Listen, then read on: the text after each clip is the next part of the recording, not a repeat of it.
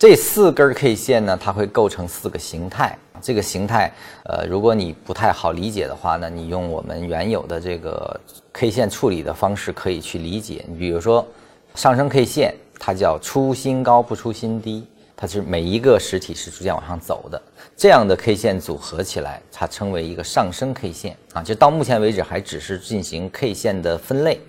那么它还只是处于主见的位置。那么下跌 K 线它是出新低不出新高，呃，顶分型呢是中间的 K 线是为最高啊，两边的低点是比中间的 K 线的低点还要低的，这个是称为就像一个山山字形，这是一个顶分型。呃，底分型呢是一个倒品字形，倒品字形。那么它是中间的 K 线高点低于两端，最低点是落在。中间那个位置，也就是说，我们看这四种 K 线的分型，它的特征是完全不同。这这个是它主线啊，是一定要记记清的。它是按照特征进行对 K 线进行归类，分成这四种。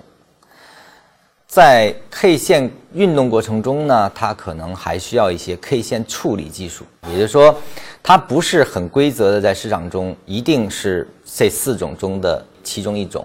那是经过处理之后，它一定要形成这四种分型的一种。